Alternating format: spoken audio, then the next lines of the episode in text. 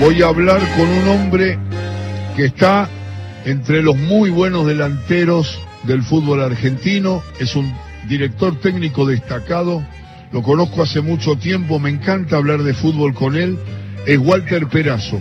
Walter, un abrazo, ¿cómo andamos? Hola, ¿qué tal? ¿Cómo te va Alejandro? Un gusto charlar y escucharte. Bueno, no, me gusta mucho recorrer tu historia como futbolista o como entrenador, pero te quería preguntar sobre este momento del seleccionado, el gran título logrado en tierra brasileña a final de la Copa América, la proyección del equipo en eliminatorias, nos ayuda a pensar tu palabra, sabemos que analizás mucho, y, y después que el Mundial, en términos relativos, está a la vuelta de la esquina, porque es el año que viene, en noviembre. Uno cree, faltan unos cuantos partidos de la eliminatoria, y después viene el Mundial. ¿Cómo ves proyectado al equipo después de la buena victoria en la Copa América? Bueno, yo pienso que el proceso que está viviendo la selección en este momento es un proceso que sabíamos que en algún momento se tenía que dar, ¿no? De eh, fundamentalmente el recambio de los jugadores, empezar a tener una identidad, que sea un proceso que más allá de, de los resultados tenga continuidad, que es lo que te permite eh, lograr cosas importantes cuando, cuando uno respalda esos procesos. Eh, y me parece que en este momento haber ganado la Copa América eh, no solo es importante, sino que también era necesario para descomprimir un poco, ¿no? Porque yo siento como que el jugador de selección eh, sentía mucho amor por vestir la camiseta de la selección, pero no disfrutaba porque realmente la, las críticas eran, eran demasiadas. Eh, así que creo que viene bien en ese sentido. eh, también no nos tiene que confundir el título, saber que estamos en proceso de formación, que estamos un, un escalón abajo de, de, de, las potencias futbolísticas, pero si sí, se sigue trabajando de esta manera, con seriedad y, y, y, y dándole oportunidad a los buenos jugadores que tiene Argentina y tener una continuidad. Creo que ese escalón que estamos debajo de las grandes potencias eh, se puede se puede achicar y tranquilamente podemos armar una una selección para competir con nuestras armas por lo que más nos interesa, ¿no? Que poder estar otra vez en una final de un mundial. Es la voz de Walter Perazo, eh, Walter Osvaldo Perazo Otero. Eh, yo lo sé, pero le decís a la gente que no sabe por qué naciste en Bogotá, Colombia, el 2 de agosto del 62, si lo tengo bien, la fecha de nacimiento. Sí, perfecto, 2 de agosto del 62.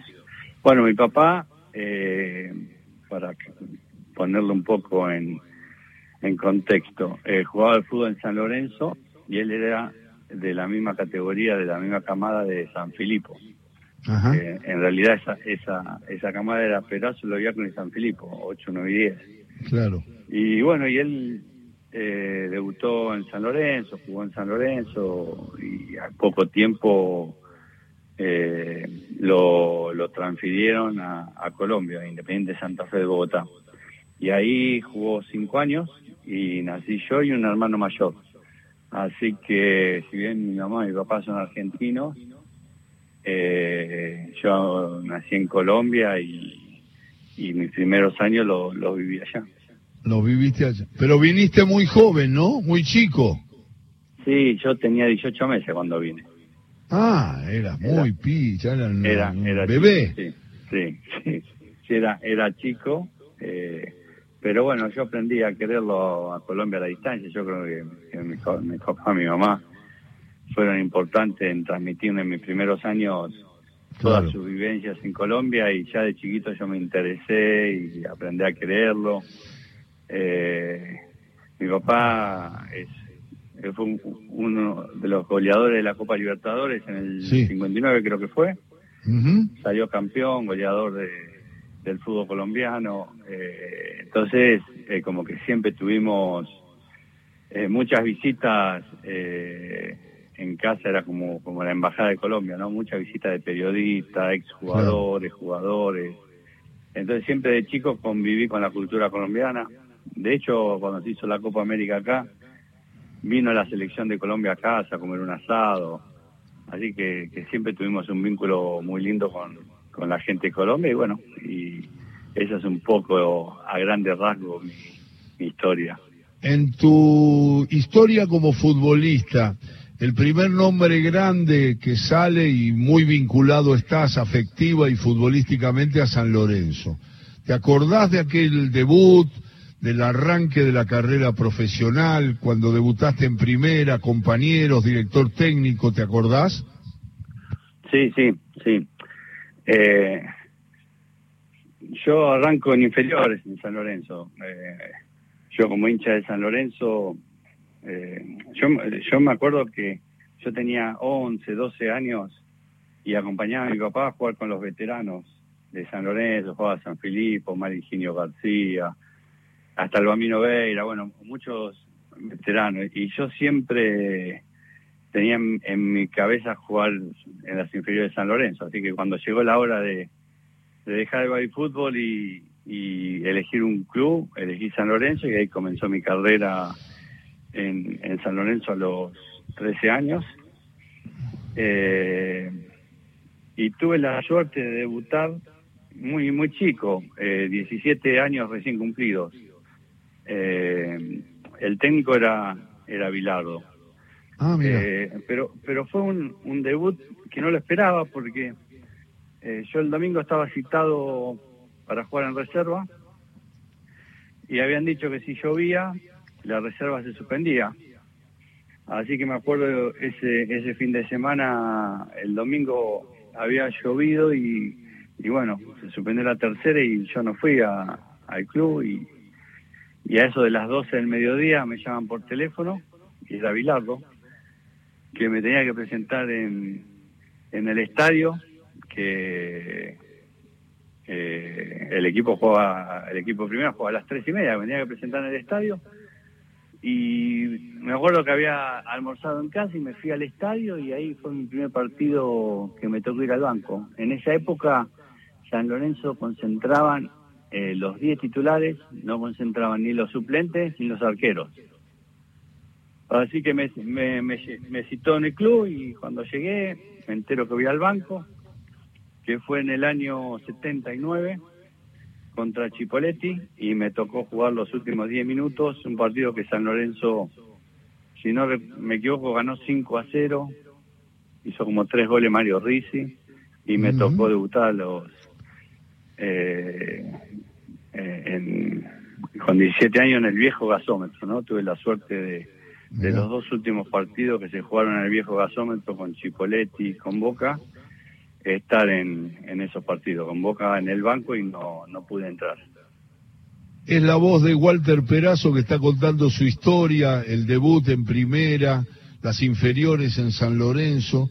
Y te quiero preguntar, Walter, ¿cómo viene eh, la, la, visión del que después fue entrenador?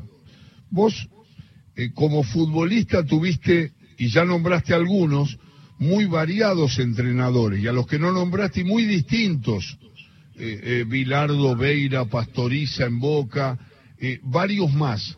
En el mundo también, en Colombia, y después jugaste hasta en Corea del Sur y en Canadá, que ahí termina, creo, tu carrera. Sí.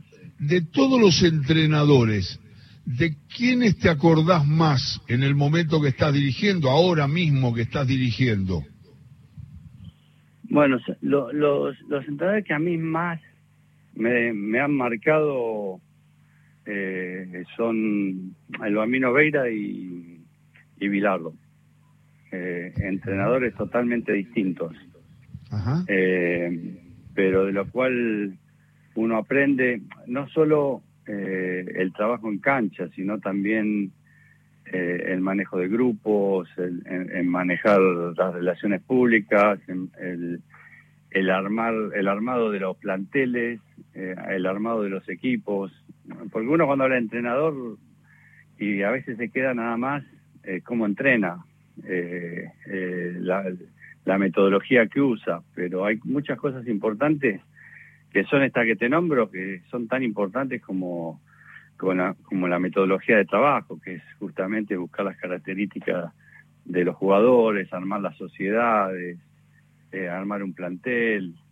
Y los dos más importantes eh, son Bilardo desde su eh, inteligencia táctica, desde su exigencia, de no dejar nada librado al azar, estar en todos los detalles. Y por otro lado, el bambino con su motivación, con ambientes alegres, con, con eh, armado de planteles constantes en San Lorenzo y con un buen ojo para, para elegir, elegir jugadores que estén dentro del presupuesto del club. Así que lo destaco a ellos dos. Eh, después, bueno, hubo otro, ¿no? Bora Milutinovi que también dejó su marquita, Nito Veiga también. Eh, en Colombia lo tuve a Pintos, eh, que también fue un técnico que, de los mejores de Colombia. Pero si hay que destacar dos, que uno siempre lo tiene presente, son estos eh, dos técnicos. Sí, claro. Walter Perazo dice, cuenta esta historia de los entrenadores. Y en relación, Walter, al final de la carrera, creo que terminaste en Canadá, ¿no? El último club. Sí, en, en Montreal. El, Supra, que ahora es el Impact. Ajá. Antes había jugado en Corea del Sur, terminaste en Canadá después de recorrer varios clubes y, y digo, viste que es un problema el final de la carrera para muchos futbolistas. Se van las multitudes, se van las notas, se van los aplausos y, y algunos no lo aceptan, no lo pueden manejar bien. ¿Cómo te fue a vos? ¿Te ligaste enseguida como entrenador, que tenés una gran trayectoria ya? Y digo, ¿te separaste? ¿Ese momento fue duro y después lo fuiste acomodando? ¿No fue duro porque lo venías elaborando? ¿Cómo te fue, Perazo, con el retiro del fútbol? Bueno, yo mis últimos años de carrera los hice afuera.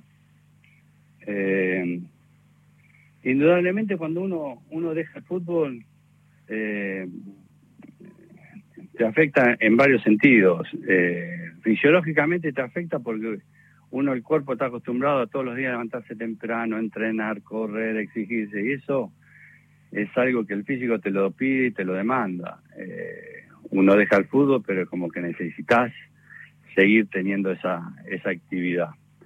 Mentalmente, uno deja una edad muy joven eh, una, una, una profesión que no solo es una profesión, sino que es, un medio de vida y aparte es hacer algo que a uno le gusta.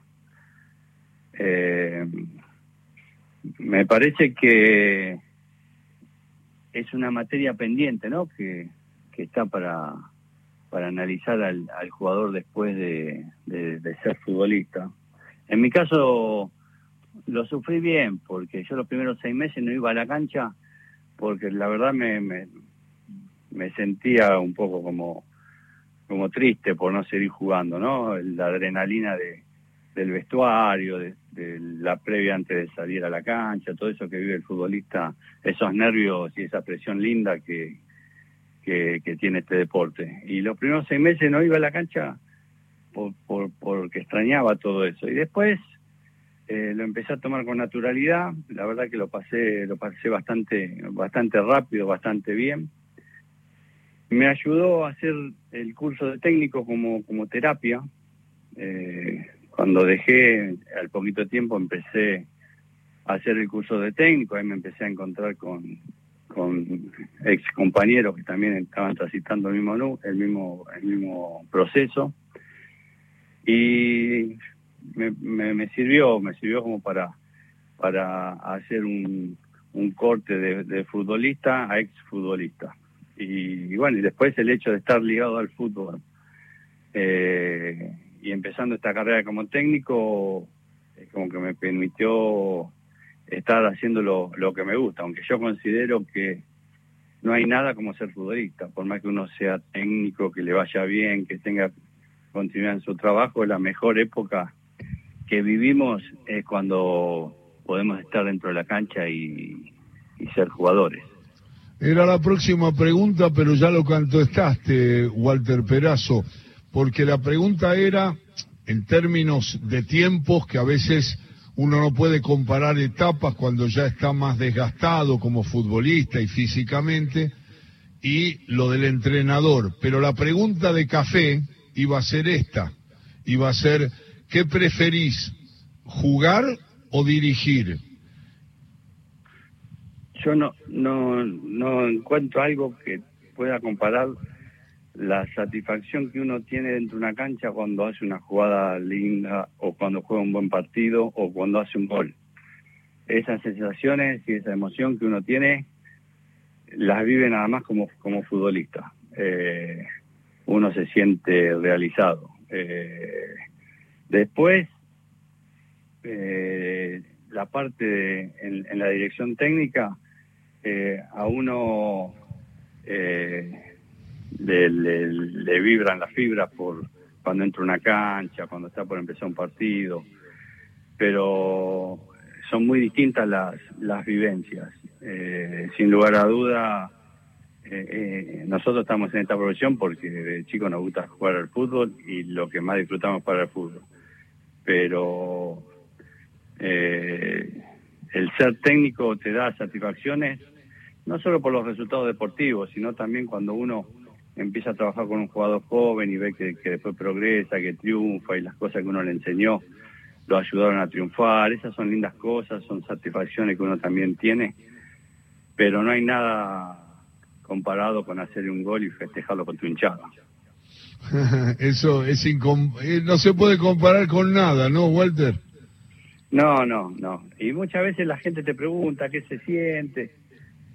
Yo digo, eh, que el ser jugador de fútbol es una bendición, pero ser delantero y hacer goles es doble bendición, ¿no? Porque la satisfacción y, lo, lo, que uno siente cuando hace un gol es inigualable.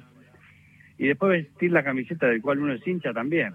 Eh, uno como profesional defiende toda la camiseta y, y se mata en, todo, en todos los, los momentos, pero también tener la suerte de, definir, de defender la camiseta de que vos sos hincha como que también tiene un plus. Walter, y todos los ídolos que nombraste que compartías cuando eras chico y todo por la influencia de tu papá y del amor al fútbol que siempre estuvo en vos, eh, ¿lo viste al nene San Filipo? ¿Lo viste a Higinio García? ¿Llegaste? Mira, eh, mi papá eh, siempre estuvo en el mundo del fútbol, siempre, o sea, mi casa siempre se hablaba de fútbol, siempre venía gente de fútbol. Y yo de chico siempre fui muy muy curioso, muy observador. Y en mi casa venía, por ejemplo, Martina, que era un marcador de punta de San Lorenzo, y paraba con el taxi en el en la fábrica de mi papá. Recuerdan que mi papá tiene una fábrica de muebles de, mimbre y, ratán. Y, bajaba del taxi, yo tendría 12 años, y, y le preguntaba y cómo jugaban. Y, y cómo era el 2-3, pues, eh, recordad que antes la, táctica era era otra, jugaban 2-3 y eran 5 ofensivos. Entonces siempre como que conviví con toda esa gente. Y tuve la suerte de poder eh, charlar con, con, eh, jugadores que fueron mis ídolos. San Filipo, por ejemplo, era mi segundo padre futbolístico, porque yo jugaba con el hijo, iba mucho a la casa y San Filipo me explicaba cómo poner el cuerpo, cómo definir, de los entrenamientos que tenía que hacer eh, de definición eh, fuera del club, que él, cómo entrenaba él. O sea, a mí me, sirvió mucho. Mi papá siempre hablaba de que para él San Filipo era el mejor goleador que había visto en el fútbol argentino. Así que, que ese tipo de charlas creo que también ayuda. Eh, venía el Nano Arián también y, y me explicaba de, los caras sucias, de cómo jugaban. Y yo creo que todas esas cosas alimentan. Eh, a uno que, está en, etapa de formación. Yo te hablo cuando yo tenía 12, 13, 14 años. ¿A Arián y a Beira los viste, Walter? Al, al, Bambino Beira no, no ni, ni, a, ni a Arián ni al Bambino lo vi, no, no lo vi. A San Filipo sí lo vi. A San Filipo lo vi cuando él volvió ya de grande. 72. Exacto, fui especialmente eh, a verlo a él en, el viejo gasómetro Eh, no, pero no, no, lo, no lo vi en cancha, eh, pero sabía mucho de él porque mi papá me hablaba todo el tiempo de él. Eh, y creo que fue uno de los grandes goleadores del fútbol argentino. Hoy que tengo conciencia de analizar y, y de comparar, eh, sin lugar a dudas, San Filipo es uno de los más importantes goleadores del fútbol argentino. Y está en el cuadro de honor, Perazo, está, está en el cuadro de honor San Filipo, el nene San Filipo. ¿Tenés algún ídolo, alguna persona que destacás en tu puesto, que, que te gustó mucho, que lo mirabas mucho, en el plano nacional o internacional, Perazo? Mirá, mis primeros ídolos fueron el Lobo Fischer y el Ratón Ayala. Claro. Eh, y uno, yo me acuerdo un día que voy a ver un partido y, y, fui al bar de San Lorenzo y justo estaba Fischer, viste esas cosas que uno no se olvida más. Y yo, lo veía gigante, como que medía dos metros. Eh, eh, cuando se fue Fischer me sentía muy mal, eh, pero bueno, eh, fueron mis dos primeros ídolos. Eh, después acostumbré, me acostumbraba eh, a, seguir jugadores eh, para aprender por, por, mi profesión y, era mucho ir a la cancha a ver a ver otros nueve y sacando de San Lorenzo un, jugador que vos nombrabas hace un rato que yo lo miraba lo observaba y le copiaba mucho era Luque Leopoldo Jacinto Luque eh, era un jugador que, que no era mi ídolo, pero, pero sí aprendí mucho de él, eh, del puesto del 9. Otro que iba a ver mucho yo a la cancha, específicamente para ver cómo, cómo jugaba, era Bianchi. Eh, eh, son cosas que, que a mí me, me, gustaban de ellos, cómo se movían, los pícaros que eran, cómo picaban, eh, cómo esperaban, marcaban el pase, o Luque cómo jugaba de espalda y, y no la perdía. Un poco son Fischer, el ratón Ayala, Luke y Bianchi son un poco los cuatro que yo tengo así como, como que le sacaba cosas y, y trataba de, de copiarle lo que podía, ¿no?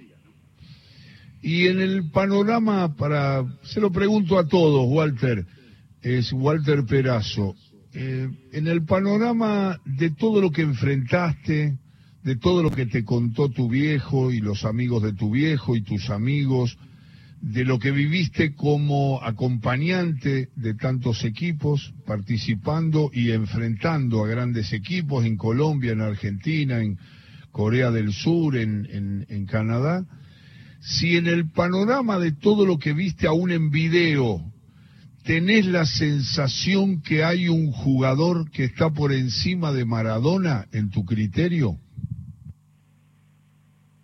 Eh, no, no. No, incluso yo siendo contemporáneo de Maradona, eh, yo lo siento que es ídolo, ídolo mío también Maradona. Eh, no, yo la, la, sensación y las vivencias y las cosas que le vi a Maradona no se la vi absolutamente a nadie. Eh, realmente para mí llenaba todos los casilleros, ¿no? Eh, después, por lo que me contaban y que no lo vi, la verdad, mucho no puedo decir, pero eh, ya de, otras épocas, eh, pensar en Di Stefano, pero yo veo, veo cosas de Di Stefano, veo videos. Para mí, Maradona es indiscutible, es el número uno a nivel mundial. Y después, bueno, tenemos grandes jugadores a nivel mundial, pero yo considero a Maradona el número uno en el mundo de todas las épocas. Ah, lo pones arriba de todos. Arriba de todos. Y yo sí de mirar mucho, eh, porque yo creo que eh, todas las épocas es difícil comparar porque se juega distinto fútbol. Pero yo creo que Maradona puede jugar en el 30, en el 60 y en el 2020 y él va a ser el mejor, sin lugar a dudas. Walter Perazo. Walter, qué lindo reencontrarte, muchas gracias, una charla futbolera en la tarde de Radio Nacional, en todo con afecto, y además que siempre que te convoca la producción y te mencionan que quiero charlar contigo, siempre aceptás. Así que eso te lo agradezco siempre. Un saludo a tu gente y, y que sea todo lindo en la dirección técnica actual. Bueno, muchísimas gracias. Alejandro, para mí fue un placer hacer este recorrido por, por el túnel del tiempo y mi carrera deportiva y, y hablar de algo tan lindo como es, como es el fútbol. Así que muchas gracias por la, por la nota. Chao, maestro. Muchas gracias. Hasta luego. Un abrazo. Gracias. Un abrazo, Walter. Walter Perazo charlando de fútbol con nosotros en todo con afecto.